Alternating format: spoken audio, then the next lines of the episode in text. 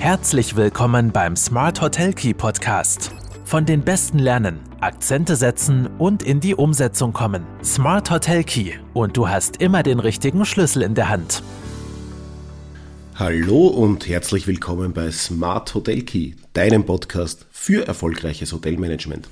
Mein Name ist Marco Riederer und ich darf dir oder euch jetzt bereits seit 84 Wochen jede Woche eine Folge zu aktuellen oder grundsätzlich wichtigen Themen rund um Hotelmanagement, Hotelführung, Trends oder Entwicklungen in unserer schönen Branche näher bringen.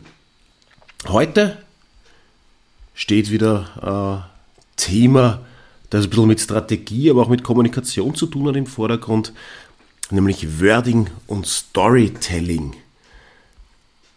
Warum ist Storytelling grundsätzlich wichtig? Warum kommt es aufs richtige Wording auch an in der Kommunikation?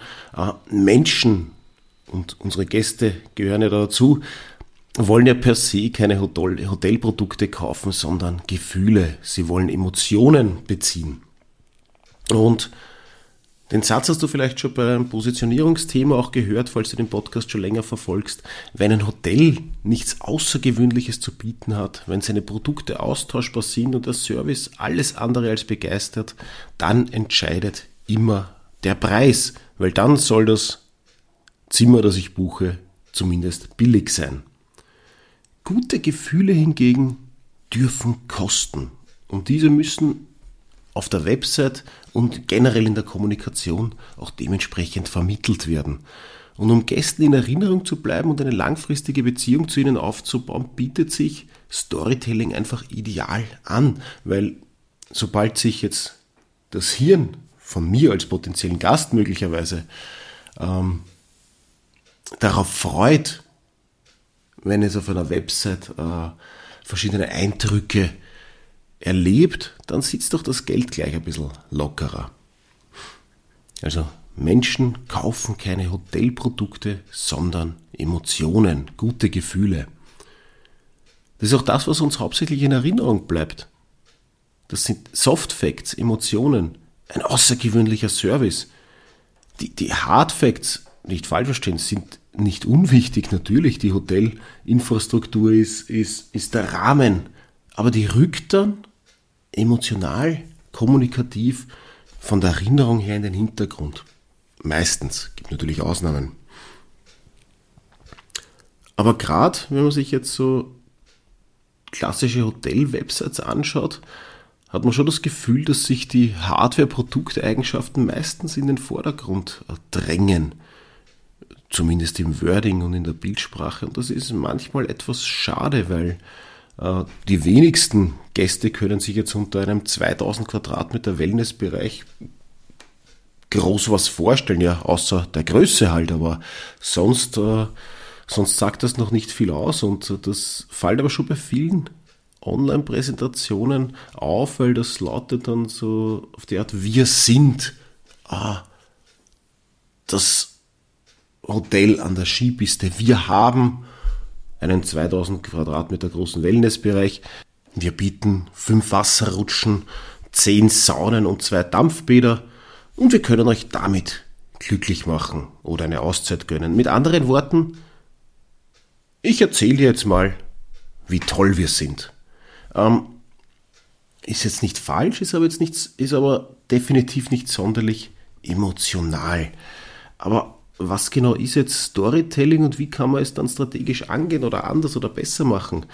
Generell ist Storytelling als eine Kommunikations- und Marketingmethode zu verstehen, äh, bei der Informationen und Werte über Text oder Bild vermittelt werden. Ziel ist es, mit eben den Geschichten Emotionen und, äh, zu wecken und dadurch das Interesse auch bei potenziellen Gästen äh, zu steigern, sodass eben unseren potenziellen Gästen das Hotel im Gedächtnis bleibt. Das müssen wir jetzt ein bisschen verankern. Das ist das Wichtigste beim Storytelling und beim richtigen Wording. Wir wollen ja im Gedächtnis bleiben. Gäste schauen sich ja in der Regel nicht nur, nicht nur meinen Hotelbetrieb an, sondern 10, 15, 20 verschiedene Hotels, wenn sie jetzt äh, auf Urlaubsrecherche sind.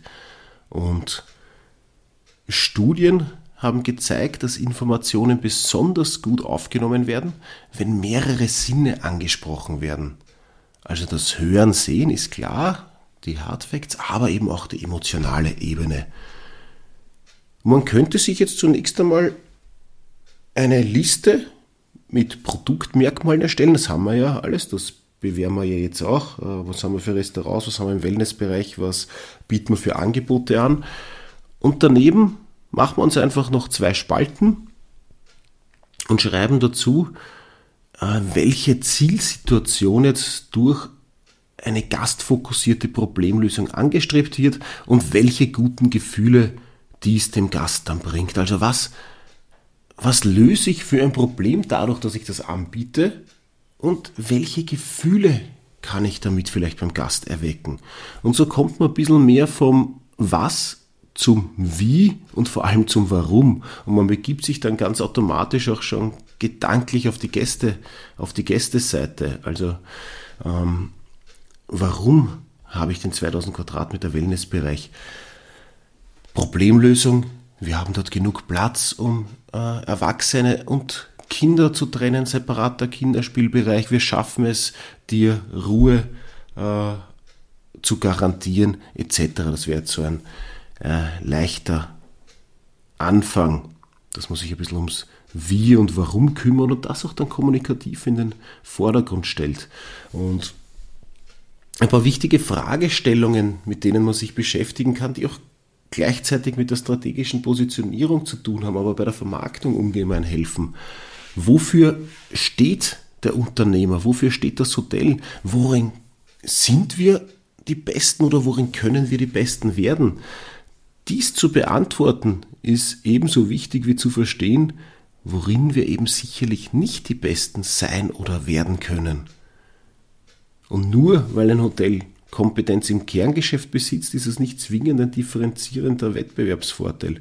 Oft ist nötig, neue Wege zu gehen, die bislang eben nicht üblich waren. Und da kann man sich mit der Kommunikation sehr, sehr gut auch äh, äh, abheben abheben oder, oder anders positionieren. Eine Frage, die sich sehr gut eignet, auch immer um dann weiterführend Content zu erstellen und im Storytelling zu verwenden, ist die Frage, was ist jetzt die wahre Leidenschaft?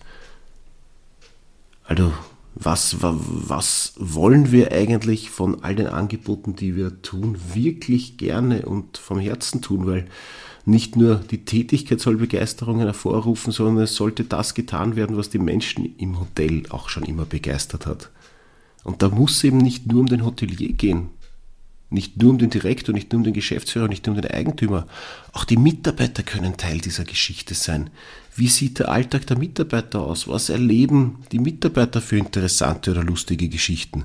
Das ist spannenderweise auch das, was meistens am aller, allerbesten ankommt bei Gästen und potenziellen Gästen. So diese Blicke ein bisschen äh, ins, ins Nähkästchen, also dieses Plaudern aus dem Nähkästchen und die Blicke hinter die Kulissen von einem Hotelbetrieb.